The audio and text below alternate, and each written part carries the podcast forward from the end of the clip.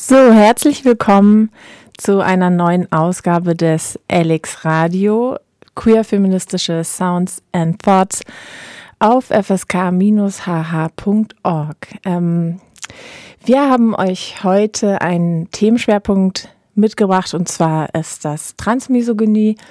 Wir haben ähm, natürlich wie immer auch ähm, einen Newsflash dabei, richtig gute Musik, ähm, ein Punksong des Monats, selbstverständlich ebenfalls im, im Paket dabei und ähm, wir starten einfach direkt mit einem Interview, was wir geführt haben mit Mine Pleasure Buva Wenzel, ähm, eine Transaktivistin, die mit uns über das Thema Transmisogonie, aber auch die Situation in der Ukraine aktuell gesprochen hat.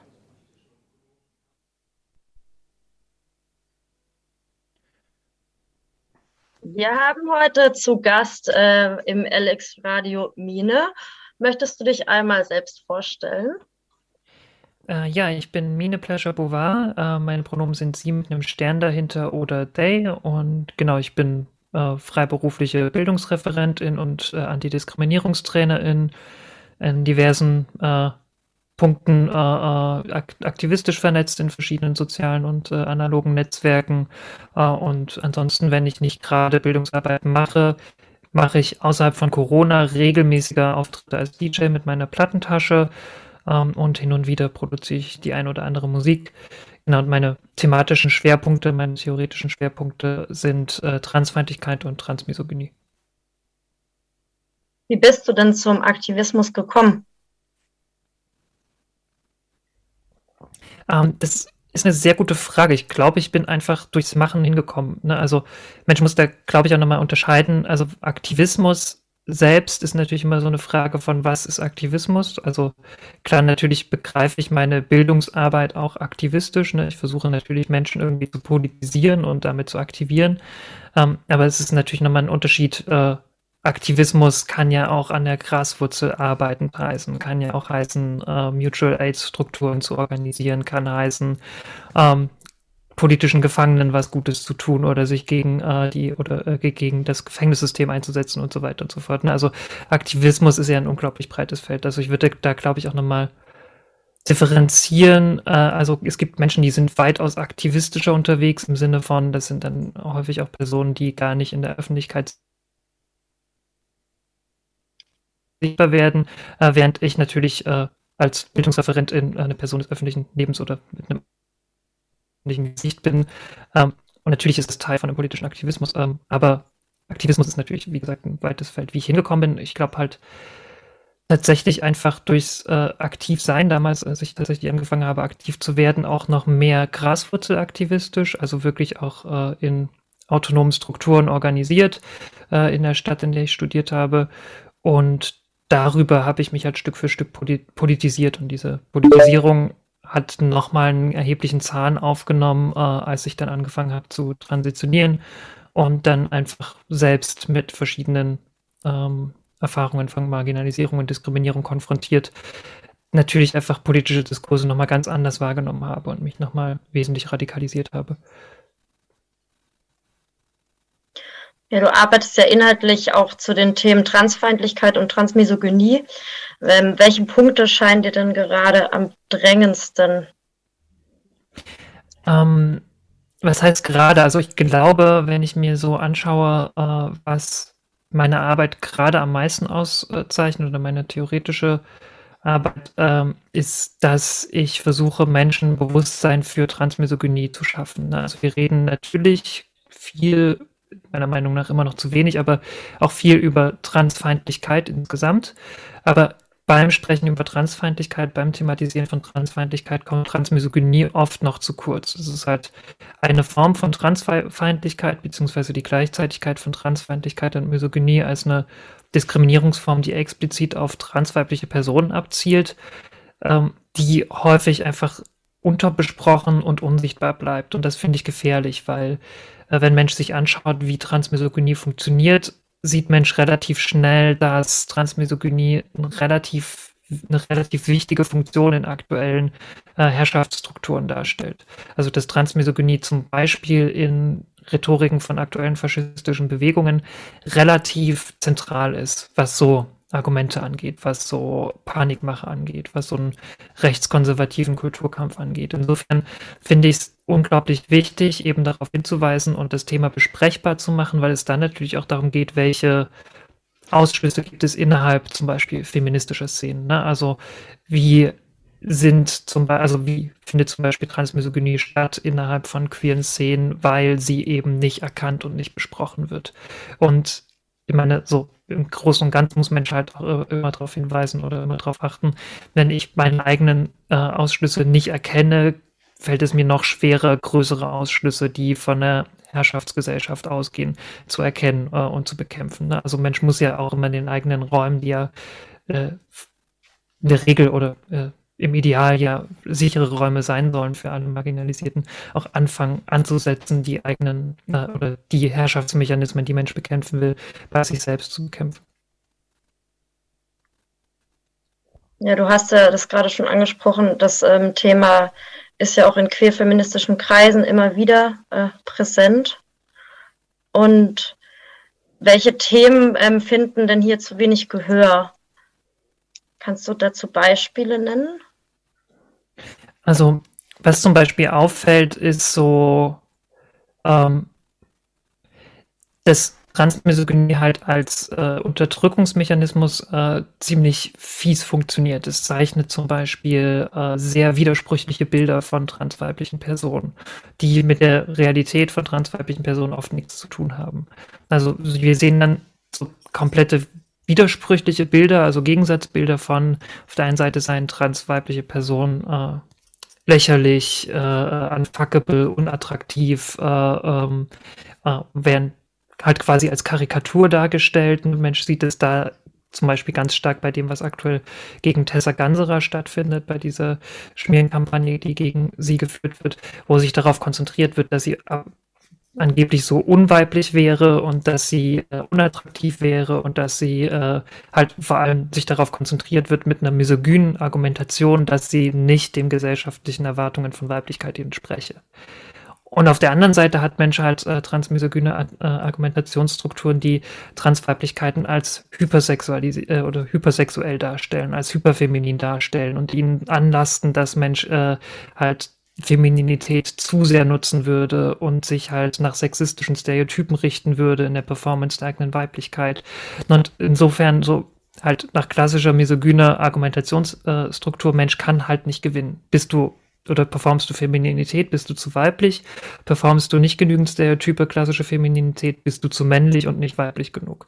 Dann dieses ähm, Widerspruchspaar bedingt einander. Ne? Also Transmisogynie ist so ausgerichtet, dass transweibliche Personen immer etwas falsch machen, dass sie immer fehl am Platz sind, dass sie immer zu viel sind, dass sie zu aggressiv sind und wenn sie äh, als aggressiv wahrgenommen werden und sich deswegen zurückhalten, ähm, dass sie halt äh, sich nicht Gehör verschaffen und dass sie dann zu leise sind. Also ähm, Mensch darf dabei auch nicht vergessen, dass das ja nicht nur die Zuschreibungen sind, die getroffen werden, sondern dass es ja auch von Personen internalisiert wird. Also Transmisogynie ähm, hat zum Beispiel diesen zentralen Punkt, dass Transweiblichkeiten als äh, Angreiferinnen äh, gezeichnet werden, als Invasoren, als Gefahr, als aggressiv, das habe ich schon gesagt, als gefährlich. Und dadurch kommt es halt zu diesem Moment, äh, dass Transweiblichkeiten sich selbst halt entweder den Raum, der ihnen zusteht, versuchen zu nehmen, als Angreifer werden unter den Füßen weggenommen wird, nicht? also dass ihnen das zur Last gelegt wird, oder halt, wenn sie versuchen, sich das nicht zur Last legen zu lassen, dass sie halt zu still sind und das internalisieren und äh, diese widersprüchlichen Bilder in sich internalisieren. Ganz zu schweigen natürlich von dieser Frage, was passiert, wenn ich mit diesen widersprüchlichen Bildern, wenn ich mit diesen abwertenden Bildern über transweibliche Personen, über transweibliche Körper eben aufwachse. Also das Level an Scham und an internalisierter Feindlichkeit und an äh, Selbstzweifel, das überkommen werden muss für Transweiblichkeiten in der Selbstakzeptanz, ist natürlich nochmal ein ganz anderes im Gegensatz zu anderen Menschen. Und das wird halt sehr häufig sehr stark vergessen, dass äh, einfach die Gefahr von dieser Unterdrückungsform halt in ihren nicht klar verständlichen, sondern in ihren in sich eigentlich widersprüchlichen Bildern passiert. Dann heißt es ganz oft, guck mal, die blöden transfeindlichen Leute, die können sich ja gar nicht einig werden, ihre Argumentation macht ja gar keinen Sinn, die ist ja in sich widersprüchlich. Aber diese Widersprüchlichkeit ist Teil dieses Mechanismus und das muss Mensch verstehen, wenn Mensch diesen Mechanismus verstehen und bekämpfen will. Mhm.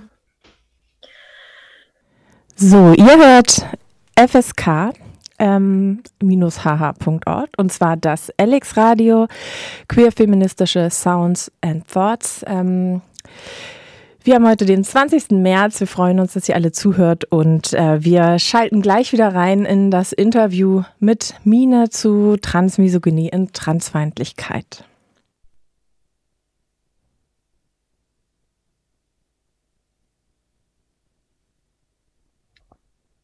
Um das Ganze so ähm, gesellschaftlich einzubetten, wo, wo liegt da auf einer gesellschaftskritischen Ebene das Problem? Ähm, Mensch darf halt nicht auf oder nicht anfangen, äh, anders, ich fange mal an. Mensch darf halt äh, nicht vergessen, dass Diskriminierungsformen immer ja auch miteinander in Verbindung stehen und äh, konzeptuell auf, miteinander verknüpft sind. So als Beispiel, Transmisogynie funktioniert nur so gut und so perfide und so äh, stark, weil sie eben ganz viel zu tun hat mit natürlich Sexismus und Misogynie als drunterliegende Formen von äh, oder ganz generelle Formen von geschlechtlicher Ungleichbehandlung.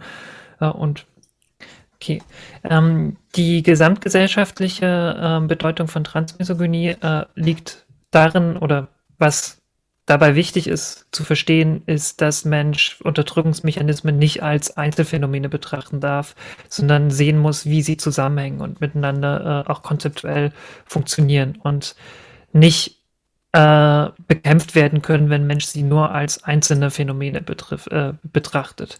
Also Transmisogynie zum Beispiel funktioniert vor allem deswegen so gut, weil es konzeptuell ganz stark verbunden ist, neben der, dem, äh, neben dem äh, offensichtlichen Sexismus und der offensichtlichen Misogynie, die da mit drinne liegt, was ja einfach Grundformen von geschlechtlicher Ungleichbehandlung sind, ähm, zum Beispiel mit dieser starken äh, Gender, mit diesem, diesem starken Gendering von äh, rassistischen Diskriminierungen.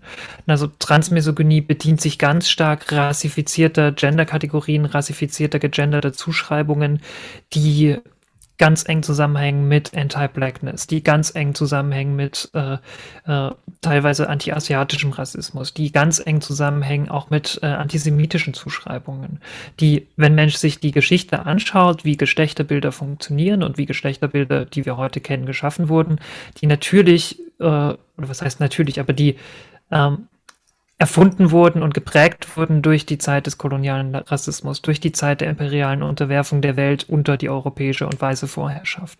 Und ganz viel davon schreibt sich in aktuelle Geschlechterbilder eben nach wie vor immer noch ein.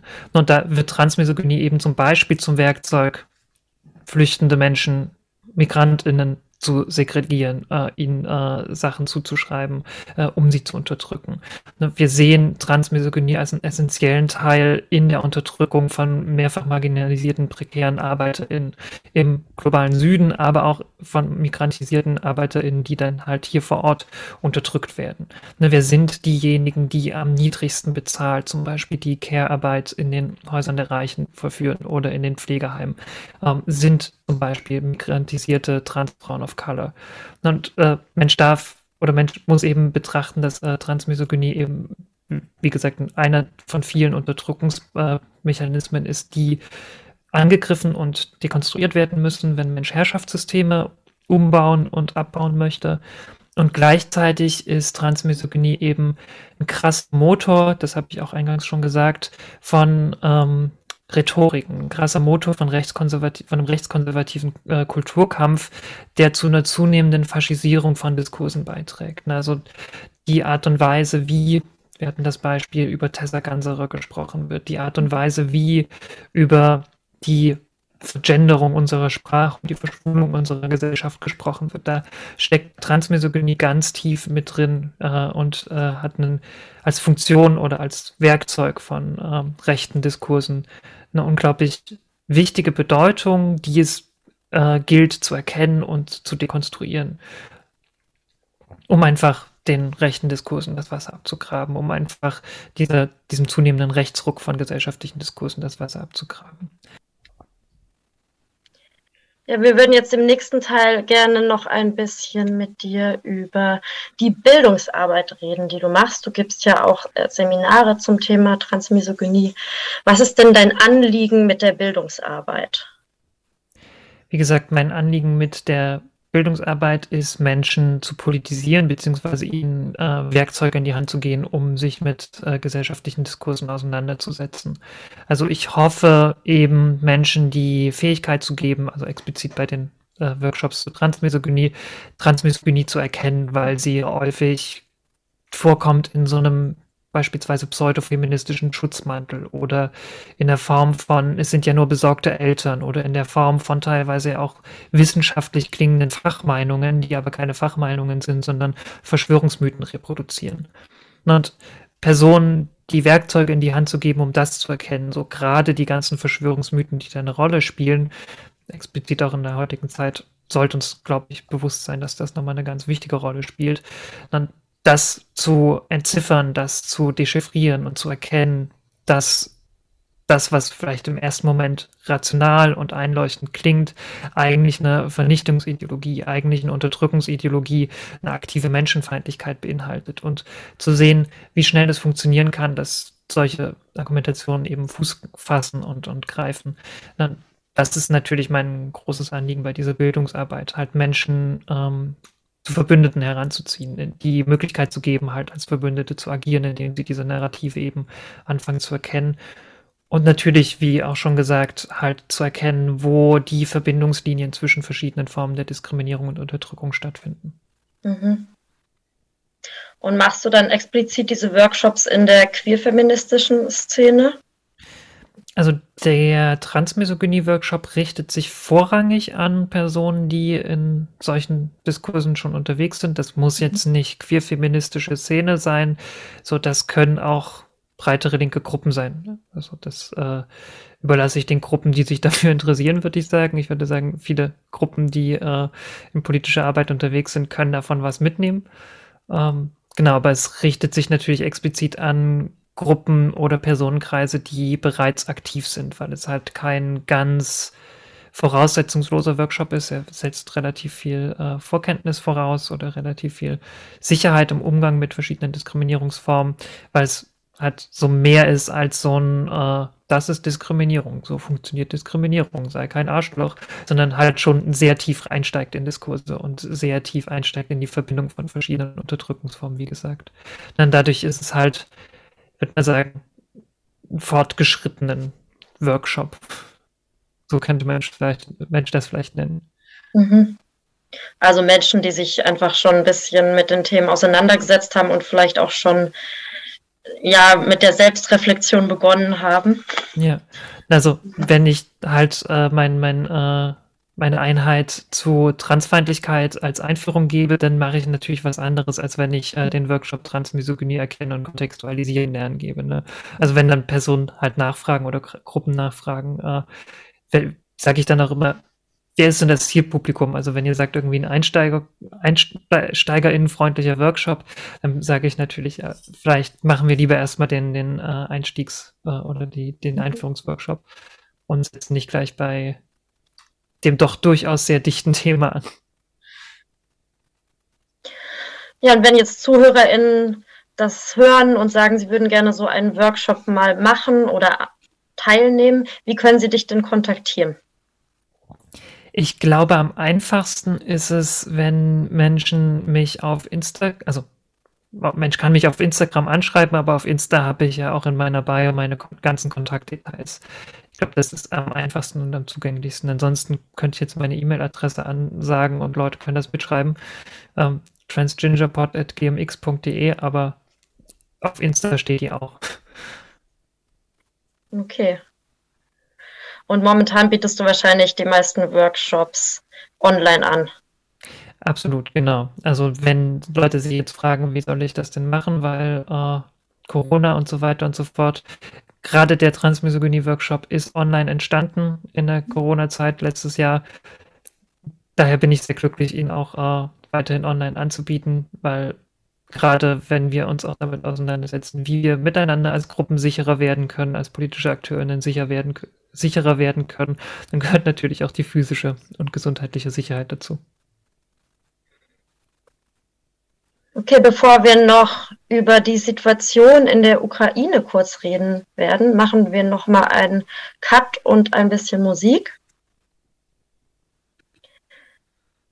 Ja, ihr hört immer noch Alex Radio. Wir haben heute Mine äh, zu Besuch bei uns und haben über Transmisogynie gesprochen und über die Workshops, die Mine anbietet. Und ähm, wir möchten im nächsten Blog noch über das äh, politisch brennendste Thema momentan reden, über die Ukraine. Du bist ja auch bezüglich der Ukraine aktiv. Wie ist die Situation für Transmenschen dort allgemein? das große, vielleicht fange ich jetzt, ja genau, ich glaube, ich fange erstmal äh, bei den aktuell brennendsten Problemen an. Ähm, mhm. Das große Problem ist, dass äh, eine Generalmobilmachung äh, einberufen wurde, die alle sogenannten Männer im wehrfähigen Alter zwischen 18 und 60 Jahren betrifft, die aufgrund der Generalmobilmachung das Land nicht verlassen dürfen. Viele Personen, die keine Männer sind, haben trotzdem männlichen Geschlechtseintrag äh, und gelten als Männer im wehrfähigen Alter und dürfen das Land nicht verlassen. Explizit betrifft das eben transweibliche Personen. Ist natürlich auch für viele transmännliche Personen unschön oder insgesamt für alle Menschen, die halt einfach das Recht haben sollten, das Land zu verlassen. Und aber der besonderen Diskriminierung sind dann eben beim Grenzübergang transweibliche Personen ausgesetzt, die dann als Männer gelten und zurückgeschickt werden oder zwangsweise eingezogen werden und halt die mehrfache Befürchtung haben, auf der einen Seite beim Armeedienst, beim Kriegsdienst äh, Unterdrückung und äh, Diskriminierung äh, ausgesetzt zu sein und aber natürlich mit der mit der russischen Invasion, mit dem russischen Angriffskrieg kommt auch Putins queerfeindliche, radikal queerfeindliche Politik mit ins Land. Und also was passiert, wenn eine Transfrau russischen Einheiten in die Hände fällt, das möchte ich mir nicht ausmalen. Und das ist eine humanitäre Katastrophe im Kleinen, die in der gesamten oder in der breiteren Öffentlichkeit halt völlig untergeht. Und es gibt derzeit keine politische Lösung, wie Transfrauen, äh, wie transweibliche Personen das Land verlassen können ziemlich viele sitzen halt einfach im Land derzeit fest, kommen nicht über die Grenze. Einige sind so weit verzweifelt und haben Angst, dass sie äh, in ihren Städten auch sich nicht trauen, vor die Tür zu gehen. Ne? Also sich halt nicht mal trauen, zu den äh, Grenzen im Westen des Landes hin äh, zu gehen, äh, weil sie äh, und jetzt und jetzt halt teilweise in umkämpften Städten tatsächlich auch noch festsitzen, weil sie Angst haben, auf der Straße eingezogen zu werden, auf der Straße Gewalt zu erfahren, auf der Straße diskriminiert zu werden. Und es gibt wahnsinnig rührende und bewegende Berichte von äh, transweiblichen Personen, die halt so die letzten in ihrer Nachbarinnenschaft sind, während der Rest ihrer Nachbarinnenschaft bereits geflohen ist, die halt einfach ja in, im Kriegsgebiet festsitzen äh, wegen der Angst, die sie äh, haben vor der Außenwelt. Man darf dabei nicht vergessen, dass die Ukraine in den letzten Jahren natürlich einen krassen Fortschritt gemacht hat, was die queeren Bewegungen angeht. Also die ähm, queere Bewegung in der Ukraine ist relativ jung, also die, die äh, auch organisierte queere Bewegung, natürlich queer, es gab schon immer in der Ukraine, aber die organisierte queere Bewegung in der Ukraine ist relativ jung und dafür natürlich wahnsinnig äh, stark auch schon gewachsen. Ne? Und die Ukraine ist natürlich auch ein Land, in dem äh, freiheitliche Werte und Demokratie jetzt auch äh, erst erkämpft werden mussten und jetzt natürlich wieder unter starker Bedrohung durch die äh, durch den Angriffskrieg stehen. Und dementsprechend muss man halt auch sehen, dass natürlich in einer Gesellschaft, in der eine queere organisierte Bewegung relativ jung ist, auch Transfeindlichkeit nochmal ein anderes Level hat als zum Beispiel im deutschen Alltag. Also dementsprechend muss Mensch die Personen, die zum Beispiel ihre eigenen Häuser nicht verlassen können oder dürfen oder wollen, auch verstehen, weil sie natürlich auch Angst haben vor den Anfeindungen, äh, in, die sie sonst in ihrem Alltag erleben. Und dann natürlich nochmal gesteigerte Angst in einem traumatischen äh, Szenario wie einem Kriegsszenario. Genau, und das hat natürlich auch noch die krassen Auswirkungen, dass halt äh, neben dem Fakt, dass sie das Land nicht verlassen können, halt auch diverse Lieferketten zusammenbrechen. Also die medizinische Versorgung nicht gewährleistet ist, was zum Beispiel HIV oder äh, Hormonersatzpräparate angeht. Ähm, das ist für betroffen, die, die betroffenen Personen natürlich ein, äh, schwere, ja, eine, eine, sehr schwere Situation, wo es halt einfach gerade aktiv darum geht, um ihr Leben, um ihr Leben bangende Personen aus dem Land rauszubekommen das gestaltet sich halt als schwierig. Ne? Auf dem Papier gibt es ja zum Beispiel die ähm, LGBTQI-Plus-Kurs in der ukrainischen Armee.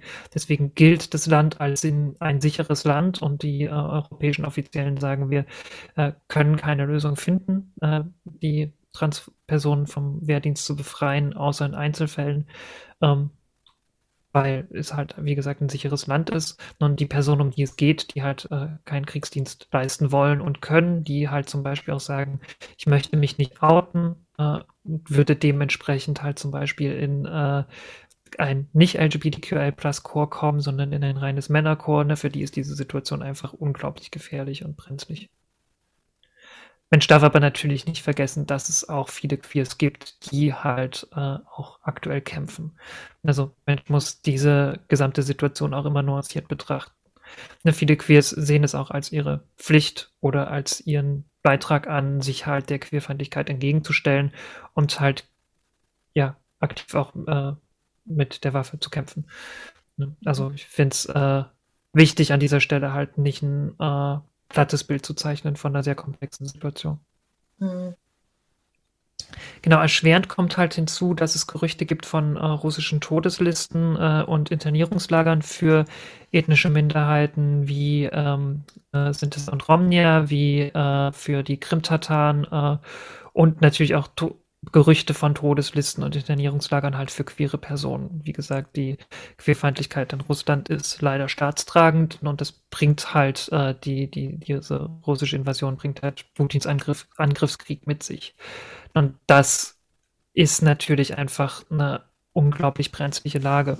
Diese Gerüchte wurden bislang nicht vom Auswärtigen Amt bestätigt, müssen unbedingt bestätigt werden, weil es da halt auch einfach um, ja, es geht halt um Leben und Tod für viele Personen also sowohl rassistisches, äh, äh, sowohl auf der Ebene von Rassismus gegen ethnische Minderheiten in der Ukraine als auch auf der Ebene von Queerfeindlichkeit geht es da halt, ja, Minderheiten an den Kragen und da muss es, muss dringend Hilfe her. Das irgendwelche Möglichkeiten von Deutschland aus zu supporten? Ähm, es gibt das Bündnis Queere Nothilfe. Ähm, das ist ein Verband äh, deutscher queere NGOs, die sich äh, dafür einsetzen, die äh, Medikamentensupport, äh, wie heißt das, Medical Supplies, also halt, kannst du mir kurz mit den deutschen Worten helfen? Äh, medizinische Güter.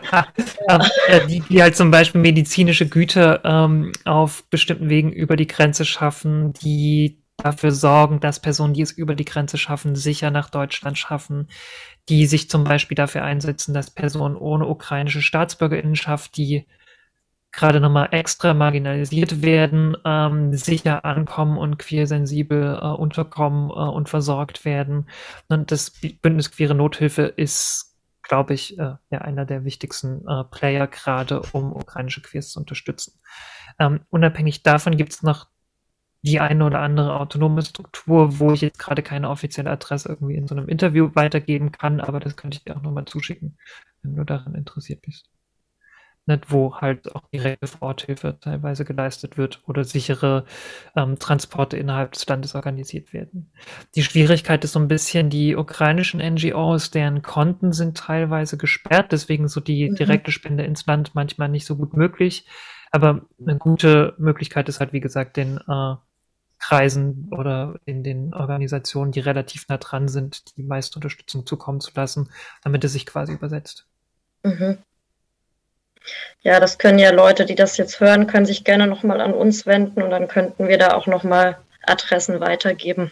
In, in der Situation halt nochmal sieht äh, zum Thema, welche Rolle spielt Transmisogynie in größeren äh, Dynamiken oder in größeren gesellschaftlichen Prozessen, wie es hier halt mal wieder offensichtlich wird, wie ähm, Transmisogynie und die Marginalisierung von Transpersonen halt dazu beiträgt, bestimmte Gruppen von flüchtenden Personen zu marginalisieren, zu prekarisieren, zu kategorisieren äh, und ungleich zu machen. Also es ist ein verwandter Prozess, wenn wir daran denken, als die Flüchtenden aus Syrien kamen und es dann hieß, äh, guck mal hier, da kommen die einzelnen unbekleideten jungen arabischen Männer, die sind gefährlich. Wer waren die unbekleideten jungen arabischen Männer? Das sind reihenweise Transfrauen gewesen, die einfach nicht den Wehrdienst leisten konnten, weil sie sonst entweder heftiger Folter unterworfen gewesen wären oder halt äh, gestorben wären. Ähm, und die halt aber äh, in der öffentlichen Berichterstattung halt mit eingemeindet wurden in die unbegleiteten äh, gefährlichen arabischen Männer. Ne? Diese Rassifizierung von äh, nicht weißen männlichen Körpern und als männlich gelesenen Körpern stattfanden, diese starke gegenderte Zuschreibung, die sich halt explizit nochmal oder insbesondere nochmal verstärkt auf transweibliche Personen als eigentlich schutzbedürftige Gruppe äh, ausgewirkt hat. Und jetzt sehen wir halt mal wieder, ähm, nicht zentraleuropäische äh, Körper von Männern oder von männlich gelesenen Personen wird gesagt, sie sollen doch bitte im Krieg sterben. Sie sind ja dafür da, äh, im, im, Krieg zu bleiben und heldenhaft zu sterben. Und natürlich sind diejenigen, die wieder das kürzere Streichholz ziehen, transweibliche Personen.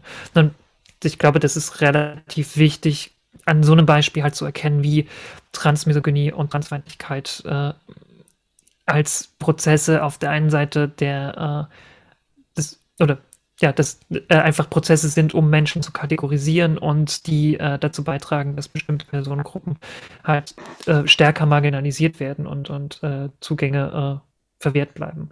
Und halt ein mörderisches Europa mit seinen mörderischen Außengrenzen halt verschiedene Strategien fährt, um seine mörderischen Ausgren Außengrenzen für bestimmte Personengruppen noch mörderischer zu machen.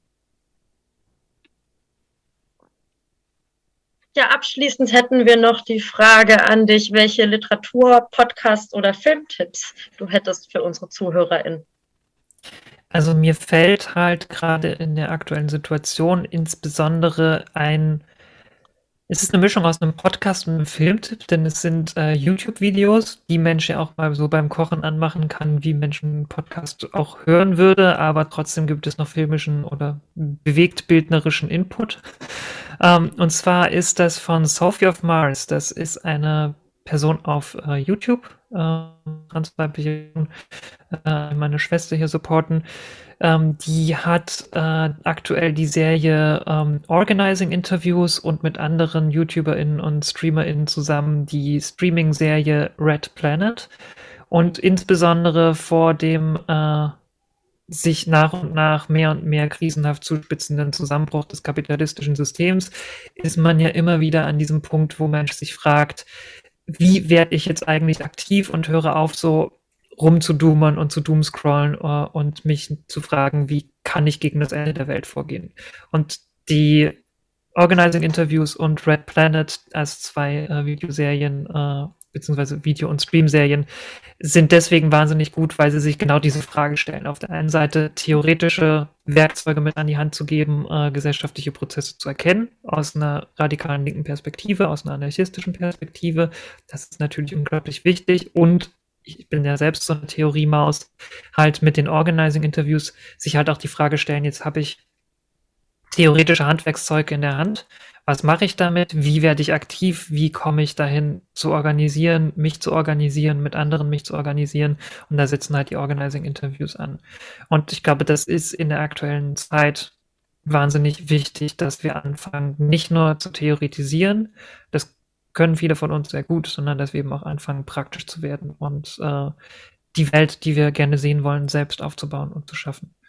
Insofern unbedingte Hörschau, Sehempfehlung, uh, Organizing Interviews und Red Planet von Sophie from Mars auf YouTube. Mhm. Also, wer es jetzt nicht so schnell schafft, einen Workshop bei dir zu besuchen, kann sich Sophie of Mars, habe ich es richtig gesagt? Ja. Sophie from Mars. From Mars auf YouTube suchen und sich angucken. Ja, dann danke ich dir recht herzlich für das Interview.